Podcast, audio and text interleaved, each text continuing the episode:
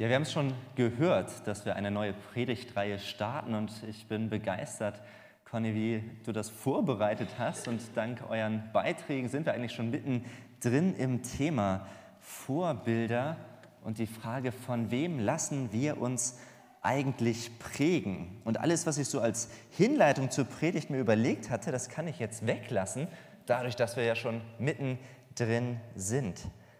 Ich habe mir gedacht, über die Sommermonate nehmen wir dieses Thema, weil die Frage, wie wir uns prägen lassen und wen wir prägen wollen, weil das doch in einzelnen Gruppen bei uns in der Gemeinde ein Thema ist, aber weil ich auch überzeugt bin, dass es wirklich ein richtig gutes und wichtiges Thema ist, dass Vorbilder uns inspirieren, dass sie uns anspornen, dass sie uns Hoffnung machen können.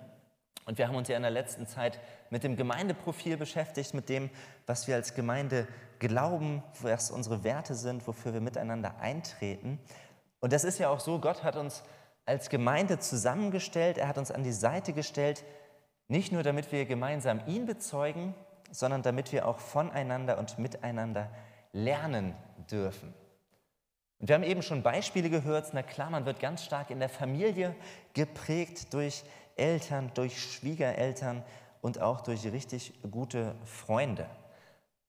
Aber wir dürfen auch noch von weiteren Menschen lernen. Wir sind gemeinsam als Gemeinde auf dem Weg, wir glauben gemeinsam, wir wollen auch voneinander lernen, wie kann ich eigentlich mit Gott unterwegs sein und wie kann ich meinen Weg mit ihm leben. Und es gibt ja auch Vorbilder, die sind uns schon vorausgegangen, Menschen, die vor anderen Zeiten, zu anderen Zeiten unter anderen Bedingungen gelebt haben, aber die doch ganz ähnliche Herausforderungen hatten. Und vielleicht ähm, ist einer von euch auch dabei, der ganz gerne Biografien liest, der sagt, Mensch, da lerne ich von anderen ähm, Menschen durch ihr Leben. Das finde ich immer ganz interessant, auch da mal zu, reinzulesen.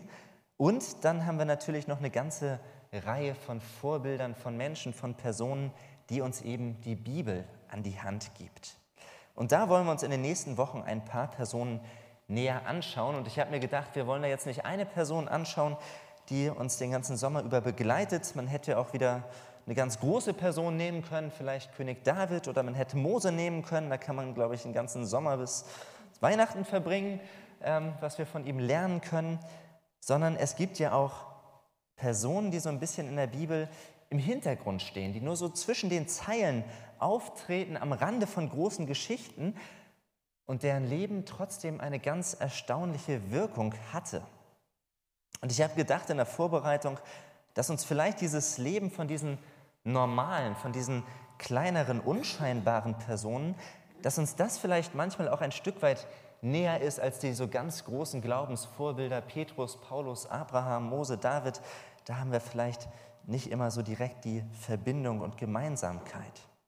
Und heute wollen wir uns eine Person angucken, den Johannes Markus. Und ich weiß gar nicht, ob ihr jetzt schon wisst, wen ich damit meine. Diese zwei Namen, die da zusammenkommen, Johannes mit dem Beinamen Markus, es ist die Person, die die Kirchenväter dem jungen Mann zuschreiben, der eben in der Textlesung, von dem wir gehört haben, der mitbekommen hat, wie Jesus verhaftet ist, wurde, der ihm mitgegangen ist und der dann geflohen ist und nur ganz leicht bekleidet war. Und was es mit diesem Johannes Markus auf sich hat, das wollen wir uns heute anschauen. Und ähm, wer vielleicht auch eine Bibel dabei hat, der kann sie heute, glaube ich, ganz gut gebrauchen. Ich habe aber auch alle Stellen am Beamer mit dabei. Wir wollen ihm mal ein Stück weit auf die Spur kommen und sehen, warum dieser eine Satz, den ich ähm, als Überschrift für heute ausgewählt habe, warum der über seinem Leben steht und was wir durch sein Leben über uns Menschen, aber auch über Gott lernen können. Und so lautet der Titel dieser Predigt heute Morgen Johannes Markus und Gottes große Gnade. Und den einen Text, den haben wir ja eben schon gehört, wo uns Johannes Markus begegnet, wo die Kirchenväter davon ausgehen, dass es Johannes Markus ist, der dieser Jüngling ist. Und das ist ja doch eine heikle Situation gewesen. Das war ein ganz einschneidender Moment im Leben Jesu, den Johannes Markus da mitbekommen hat und wo er uns erstmal in gar keinem so guten Licht begegnet. Und deshalb müssen wir uns erstmal fragen, wie kommt es denn eigentlich, dass Johannes Markus im Garten Gethsemane mit dabei war? Johannes Markus war kein Jünger Jesu. Er war keiner von den Zwölfen, die drei Jahre an Jesu Seite unterwegs waren. Keiner, der Jesus schon die ganze Zeit seines Wirkens begleitet hat. Und wir wissen gar nicht so genau, wann Johannes Markus Jesus kennengelernt hat, wann er ihm das erste Mal begegnet ist. Aber wir wissen etwas anderes und das ist, dass Jesus kurz vor dieser Szene im Garten Gethsemane, dass er da ja noch das letzte Passamal oder man könnte auch sagen das erste Abendmahl mit seinen Jüngern gefeiert hat. Und dieses Passamal, davon ist auszugehen, dieses Festmahl, das fand im Haus von Maria statt. Und Maria, das ist jetzt die Mutter von Johannes Markus. Jesus war also da in dem Haus zu Gast mit seinen Jüngern und hat das Passafest gefeiert.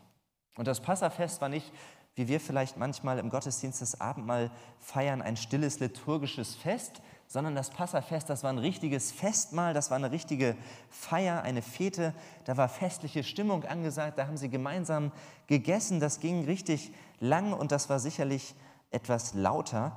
Und Johannes Markus wird das natürlich mitbekommen haben, wenn Jesus mit seinen Jüngern da im Haus zu Gast war. Vielleicht hat er auch mal vorbeigeschaut, das wissen wir nicht so genau.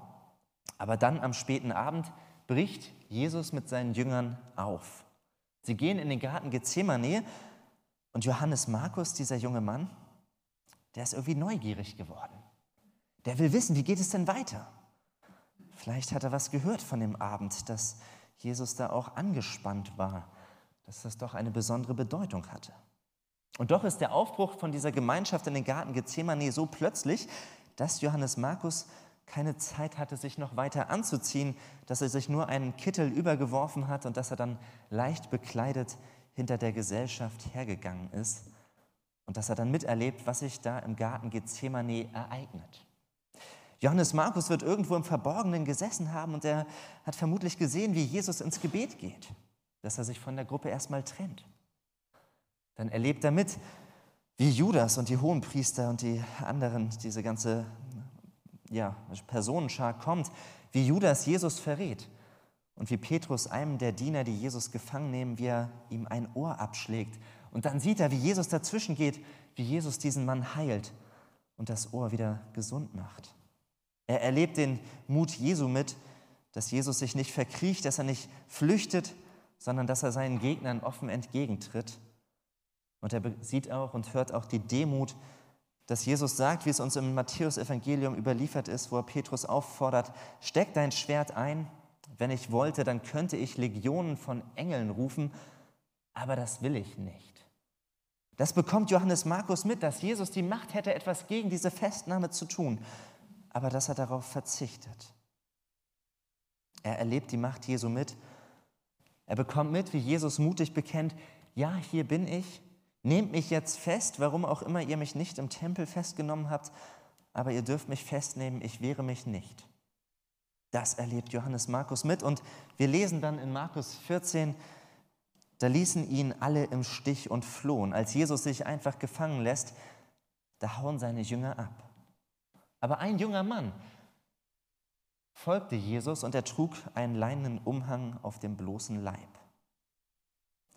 Johannes Markus es ist davon auszugehen, dass er das war. Er ist fasziniert von Jesus. Und er folgt ihm noch weiter, auch wenn die anderen sich auf den Weg gemacht haben. Doch als man ihn festnehmen wollte, da ließ er den Umhang fahren und rannte nackt davon. In diesem ganz schwierigen Moment von Jesu Leben, da wird eins ganz deutlich, da merken wir, Wer bei Jesus ist, in der Nähe von Jesus, da gibt es keine unbeteiligten Zuschauer. Wenn Menschen anfangen zu begreifen, wer Jesus ist, dann stellt uns das immer auch vor eine Entscheidung. Und Johannes Markus ist da hineingezogen in diese Faszination über Jesus. Er hat so viel über ihn gehört.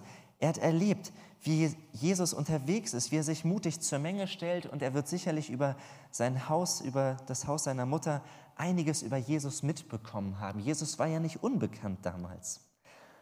Aber hier an dieser Stelle, als Jesus sich den hohen Priestern ausliefert, da ergreifen seine Jünger die Flucht und auch Johannes Markus steht vor der Entscheidung, was mache ich denn jetzt? Folge ich ihm noch weiter? Und ja, er ist so begeistert von Jesus, er will wissen, wie es weitergeht. Aber dann wird auch er ergriffen, er wird festgehalten und dann, dann ergreift er doch auch die Flucht und er begibt sich völlig nackt auf die Flucht. Und ich weiß nicht, ich habe mir das überlegt, wer sich von uns da emotional hineinversetzen kann, ob von uns schon mal jemand nackt durch die Nacht geflohen ist. Ich stelle mir das ziemlich unangenehm vor. Und Johannes Markus erscheint uns hier doch als ganz schön peinliche Figur. Der denkt sicherlich, oh, hoffentlich hat das keiner mitbekommen. Hoffentlich treffe ich jetzt niemanden auf dem Weg. Er schleicht vielleicht von Strauch zu Strauch, von Hausecke zu Hausecke, bis er endlich wieder zu Hause ist, klettert dann durchs Fenster rein und ähm, dann Decke drüber, im wahrsten Sinne des Wortes. Und ich habe mich gefragt, was lernen wir denn eigentlich aus dieser Erfahrung, aus diesem sonderbaren Abschnitt aus dem Leben von Johannes Markus? Es ist ja davon auszugehen, dass er noch gar kein fester Nachfolger Jesu ist. Dass er schon einiges über ihn mitgehört und mitbekommen hat. Dass er begeistert war von Jesus und fasziniert, sonst wäre schon geflohen, als die Jünger geflohen sind. Und doch ist jetzt an diesem Abend sein Weg mit Jesus zu Ende. Ich kann mir vorstellen, nach diesem Erlebnis, nachdem er nackt geflohen ist, da ist seine Begeisterung für Jesus auch ganz schön gedämpft. Und Jesus ist jetzt ja sowieso irgendwie abgeschrieben, der ist jetzt ein Gefangener. Johannes Markus erlebt den peinlichsten Abend seines Lebens und ich denke, hier hört auch sein Weg mit Jesus erstmal auf. Er ist enttäuscht davon und seine Begeisterung ebbt plötzlich ganz stark ab. Und wie sieht es eigentlich aus für den weiteren Weg von Jesus? Ist Jesus nicht hier an diesem Abend gescheitert? In dem Moment, wo ihn alle verlassen? Die Gemeinschaft mit den Jüngern, die er aufgebaut hat, die Gemeinde, die er sich vorgestellt hat, die er bauen wollte, ist all das nicht an diesem Abend gescheitert? Ist nicht ganz deutlich, dass die Jünger ihn im Stich lassen? Dass Jesus es lieber sein lassen sollte, mit uns Menschen unterwegs zu sein? Und ist nicht auch der persönliche Weg von Jesus für Johannes Markus hier zu Ende? Johannes Markus hat doch versagt. Trotz anfänglicher Begeisterung könnte ich gut verstehen, wenn Johannes Markus die Sache mit Jesus jetzt erstmal auf sich ruhen lässt. Aber wir dürfen im Leben von Johannes Markus sehen, dass Gottes Gnade viel größer ist. Dass Gott uns Menschen in seiner Gnade nachgeht, auch dann, wenn wir aus welchen Umständen, aus welchen Einflüssen oder Herausforderungen auch immer wenn wir uns von Jesus abwenden, wenn wir uns von ihm losreißen oder wenn unsere Begeisterung für ihn nachlässt, wenn unser Glaube ein Stück weit vielleicht erkaltet. Aber Gott gibt uns nicht auf, Gott geht uns nach und das sehen wir auch im weiteren Leben der Jünger und das sehen wir auch ganz konkret im Leben von Johannes Markus. Und wir springen ein Stück weiter und wir lesen aus Apostelgeschichte 12 aus einer nächsten Begegnung mit Johannes Markus. Und da begegnet uns in Apostelgeschichte 12 tatsächlich wieder das Haus von Maria, das Haus, in dem Jesus am, ja, am Passaabend das Abendmahl gefeiert hat.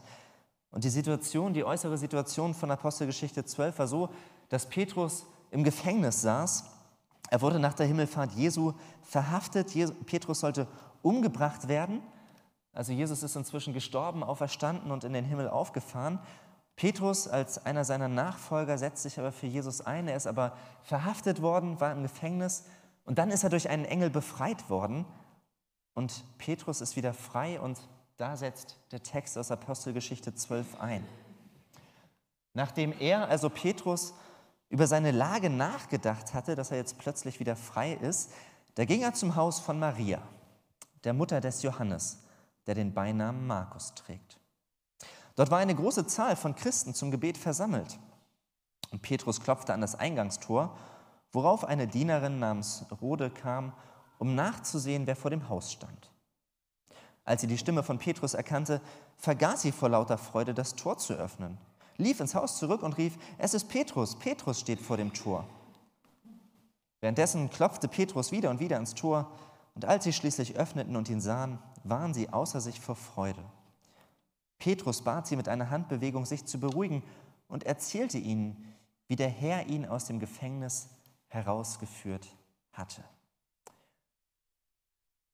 Es ist ein bisschen herausfordernd, weil wir hier einen zeitlichen Sprung haben. Wir befinden uns ja einige Wochen nach Jesu Festnahme, nach seinem Tod und nach seiner Auferstehung, ja sogar nach seiner Himmelfahrt.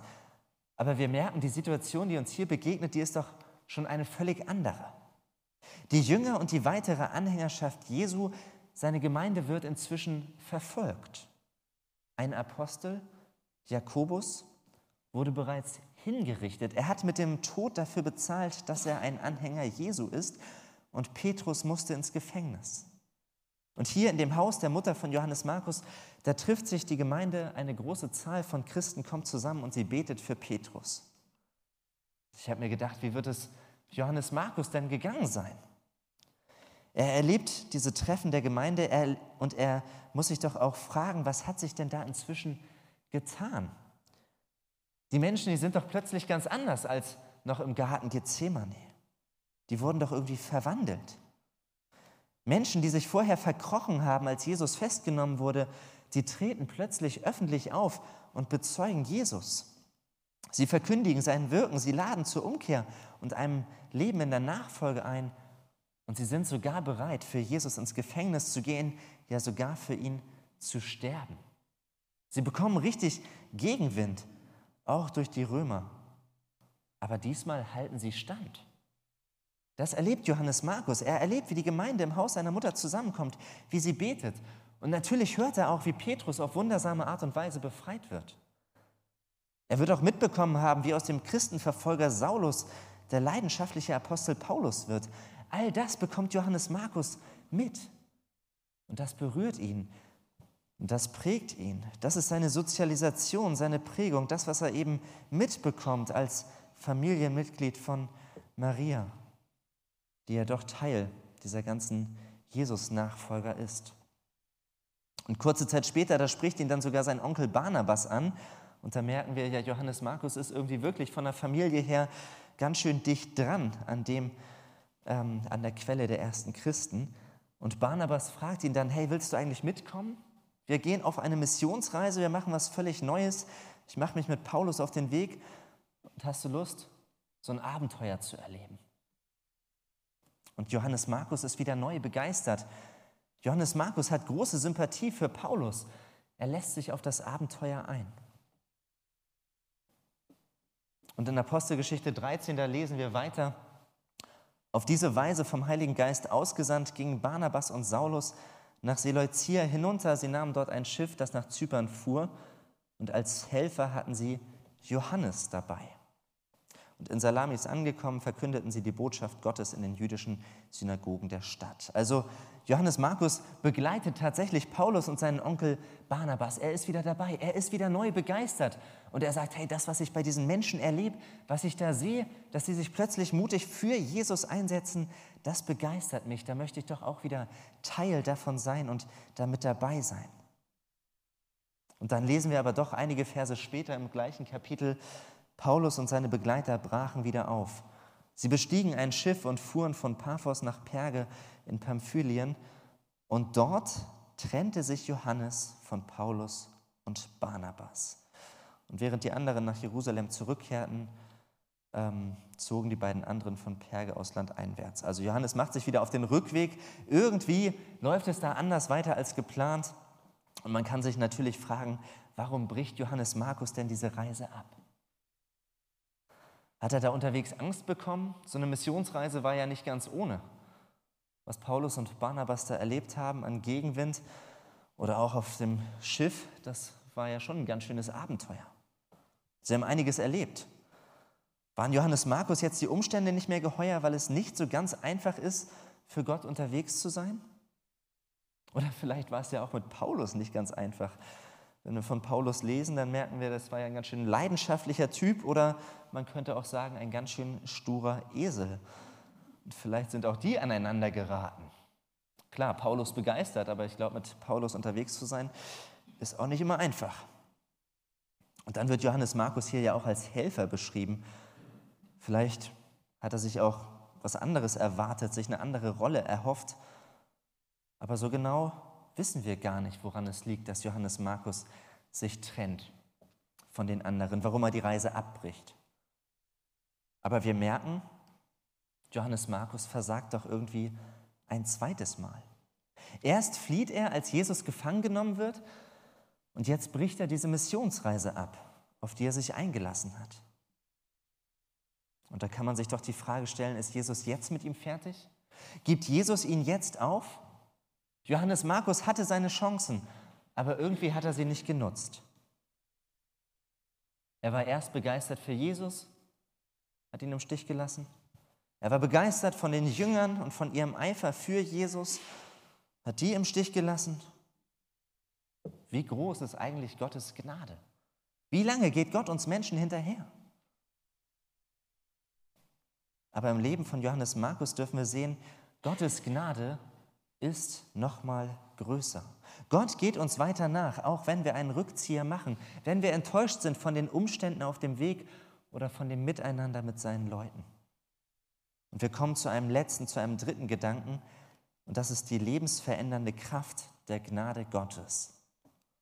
Und da machen wir nicht mehr so den großen Sprung, sondern wir kommen zur Apostelgeschichte 15, wo wir ab Vers 36 lesen, nach einiger Zeit sagte Paulus zu Barnabas, lass uns wieder aufbrechen und die Geschwister in all den Städten besuchen, in denen wir die Botschaft des Herrn verkündet haben.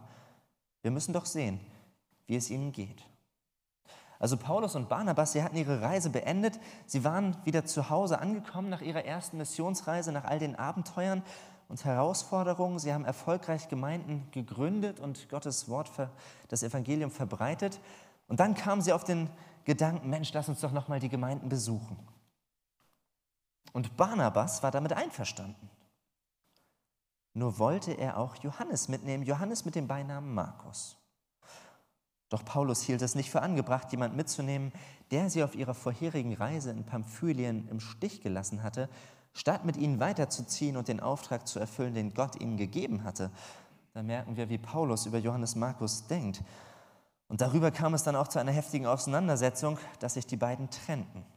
Barnabas nahm Markus mit sich und bestieg ein Schiff, das nach Zypern fuhr. Paulus seinerseits wählte sich Silas zum Begleiter. Und nachdem ihn die Christen von Antiochia dem Herrn und seiner Gnade anvertraut hatten, machte er sich auf die Reise. Paulus fand die Aktion von Johannes Markus wirklich verletzend, wirklich nicht gut. Er hat gesagt, der ist unbrauchbar, den nehmen wir nicht mit. So einen, mit dem gehe ich nicht nochmal neu irgendwo hin. Und Barnabas sagt im Prinzip, ach Paulus, stell dir nicht so an, hab doch Geduld mit ihm, gib ihm noch eine Chance. Vielleicht denkt er ja auch, Mensch, ich bin ja auch sein Onkel. Oder wie wir vor, ich glaube, zwei Wochen gehört hatten, Barnabas, er ist ja auch der Sohn des Trostes gewesen. Er hat ja auch eine wirklich ermutigende, ermunternde Art. Aber irgendwie kommen die beiden nicht auf einen Nenner. Paulus und Barnabas trennen sich. Und man fragt sich doch, wie geht es denn jetzt weiter mit Johannes Markus? Wie ging es dem denn in dieser Situation? Der hat ja tatsächlich das großartige Werk vollbracht, dass er die beiden größten Missionare der damaligen Zeit, Barnabas und Paulus, dass er dann Keil zwischengetrieben hat und sie auseinandergebracht hat. Wie ging es ihm denn dabei und was dachte Jesus denn da schon wieder über ihn? Kann Jesus überhaupt so einen Menschen gebrauchen, der für Streit und für Trennung zwischen anderen sorgt? Johannes Markus macht sich auf den Weg. Er begleitet Barnabas und durch kirchliche Überlieferung wird auch klar, dass die beiden sogar nach Ägypten gereist sind, dass sie die ersten Gemeinden auf dem afrikanischen Kontinent gegründet haben. Und dann können wir aus dem Neuen Testament rekonstruieren, dass ab 54 nach Christus, dass Johannes Markus da ein Mitarbeiter von Petrus wird, dass er sein Übersetzer wird und dass sie Gemeinden besuchen, betreuen und gründen in Kleinasien und in Mesopotamien. Und wenn man sich das Leben von Johannes Markus ab diesem Zeitpunkt, wo er Barnabas begleitet, anschaut, ansieht, dann merkt man, irgendwie geht es doch auf erstaunlich gute Weise weiter. Gott hat seinen Weg mit Johannes Markus. Und man fragt sich doch irgendwie, was ist denn hier passiert? Wie kommt denn dieser Wandel zustande? Dass dieser, ich nenne ihn mal Versager, Johannes Markus, dass aus ihm doch noch jemand Brauchbares für Gottes Werk und Reich wird. Und ich glaube, das Wesentliche, was dazu geführt hat, dass sich eben etwas geändert hat, dass es nicht, dass Johannes Markus jetzt durch Barnabas einfach jemanden hatte, der ihm nochmal eine zweite Chance gegeben hat, sondern ich glaube vielmehr, dass sich in diesem Zeitraum etwas in Johannes Markus geändert hat. Und einen Hinweis darauf finden wir in 1. Petrus 5, wo wir lesen, dass Petrus schreibt, die Gemeinde hier in Babylon, und damit meint er die Stadt Rom, die wie ihr von Gott erwählt ist, lässt euch grüßen und ebenso grüßt euch mein Sohn Markus. Petrus schreibt hier über seinen Sohn Markus und damit ist jetzt keine leibliche Abstammung gemeint, dass wir da anfangen zu spekulieren, ah, dann müssen ja Petrus und Maria irgendwie die Eltern gewesen sein. Nein, sondern das sagt man damals, mein Sohn, wenn ein Mensch durch einen anderen Menschen zum Glauben an Jesus Christus gekommen ist. Petrus ist der geistliche Vater von Johannes Markus geworden. Er hat ihn in die Verbindung mit Jesus gebracht. Er hat ihn geprägt. Er hat ihn zum Glauben geführt. Wahrscheinlich hat er ihn auch getauft. Das ist, glaube ich, der Sprung oder das, was die ganze Veränderung bei Johannes Markus mit sich gebracht hat, dass er zum Sohn Gottes geworden ist, zum Kind Gottes durch Petrus. Und ich habe gedacht, wahrscheinlich gab es keinen besseren für die Begleitung von Johannes Markus als diesen Petrus. Denn wir erinnern uns bei Petrus doch auch daran, was Jesus zu ihm gesagt hat in Lukas, Lukas 22, wo er sagt, Simon, Simon, also Simon Petrus, der, so, der Satan hat sich erbeten, euch schütteln zu dürfen wie den Weizen im Sieb. Ich aber habe für dich gebetet, dass du deinen Glauben nicht verlierst. Wenn du dann umgekehrt und zurechtgekommen bist, stärke den Glauben deiner Brüder. Das sagt Jesus zu Petrus, als er schon drei Jahre mit ihm unterwegs war, an vorderster Front. Und Jesus sagt zu ihm, Petrus, wenn du dich eines Tages wieder zu mir umkehrst, wenn du dich wieder bekehrst zu mir, dann stärke meine Brüder. Und wir wissen ja, dass Petrus dann sagte, dass er das nicht auf sich sitzen lassen konnte und dass er sagt, Jesus, ich, ich wende mich doch gar nicht von dir ab. Von was soll ich denn umkehren? Ich gehe doch mit dir, wohin du willst. Ich gehe doch mit dir bis in den Tod. Aber Jesus sagt zu ihm, noch bevor heute Nacht der Hahn kräht, wirst du mich dreimal verleugnen und behaupten, mich nicht zu kennen. Petrus durchlebt das. Petrus wusste, wie es ist, wenn man begeistert ist für Jesus Christus, wenn man Sympathie hat für die Gemeinde und für die Gemeinschaft. Und Petrus wusste um Verrat. Petrus hat selber Jesus verleugnet, ihm den Rücken zugekehrt und er wusste um echte Umkehr. Petrus wusste, ein bisschen Glauben gibt es nicht. Aber er wusste auch, Gottes Gnade ist größer. Gottes Gnade ist sogar lebensverändert. Das hat er selber erlebt. Und so führt dieser Petrus Johannes Markus zur Umkehr. Er prägt ihn, er ist sein Vorbild, er nimmt ihn an die Hand und er führt ihn in ein Leben der echten Hingabe. Zu einem Leben als Christ, der den Fokus hat, Jesus nachzufolgen und ihm zu dienen auch dann, wenn es schwierig wird. Und aus einem unzuverlässigen, von Gefühlen und Abenteuerlust geleiteten, halbherzigen jungen Mann wird ein echter Jesus-Jünger.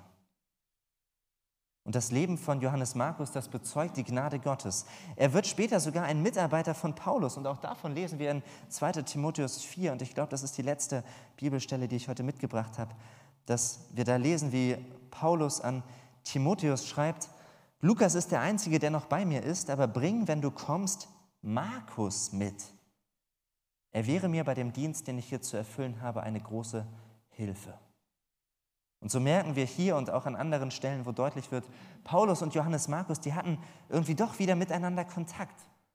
Sie konnten doch zusammenarbeiten. Sie haben den Konflikt beigelegt und die Enttäuschung, die Johannes Markus Paulus auf der ersten Missionsreise beigefügt hat. Jetzt wird er sogar gerufen als ein treuer Mitarbeiter von Paulus. Und ich glaube, dieser Johannes Markus, er steht bei weitem nicht in der ersten Reihe, dass wir ihn schon gut gekannt haben oder dass er jetzt das ganz große Vorbild ist und wo wir uns eins zu eins immer gleich wiederfinden. Und doch ist er eine Person mit einer unglaublichen Wirkungsgeschichte. Er erlebte die Missionskreise der antiken Welt mit, wie das Evangelium nach Afrika kam, nach Asien und nach Europa. Ich glaube, es gibt keinen, der einen weiteren Horizont hatte als dieser Johannes Markus, was die Ausbreitung des Evangeliums in der Welt angeht. Und der Gottes Gnade erlebt hat, dass Gott ihm immer wieder nachgeht und ihn einlädt und dass er in ihm gewirkt hat, dass er ihm treu sein kann und ihm folgen darf und dass er sich dann gefragt hat, wie kann ich denn mein Leben jetzt für Gott einsetzen? Und Johannes Markus war nicht nur Übersetzer für Petrus auf den Missionsreisen, sondern er war auch der Autor des Markus-Evangeliums. Zu dieser Zeit gab es bereits das Matthäus-Evangelium und das Matthäus-Evangelium ist von Matthäus geschrieben für Juden. Und Johannes Markus stellt auf seinen Reisen mit Petrus und später auch mit Paulus fest, auf welchem Boden da das Evangelium trifft. Und er merkt, dass die Römer, dass die Menschen, die eben keine Juden sind, dass sie was anderes brauchen als das Matthäus-Evangelium.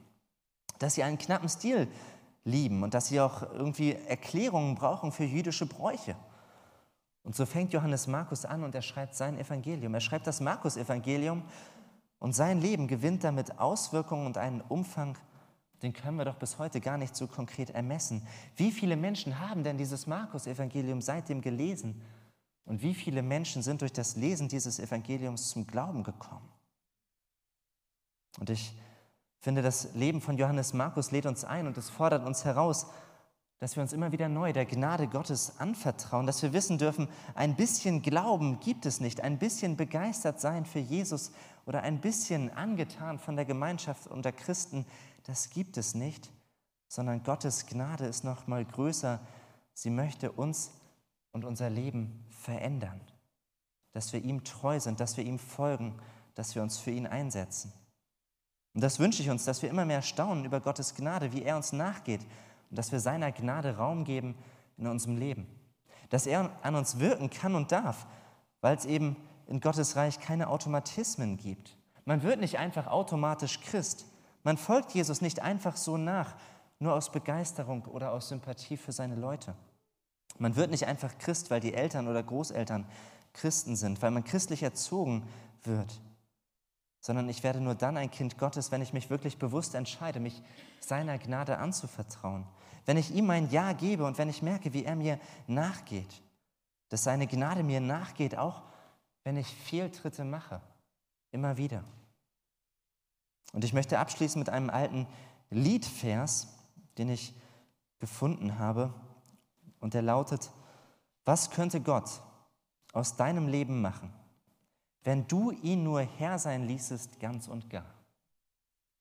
Ich glaube, das sehen wir bei Johannes Markus.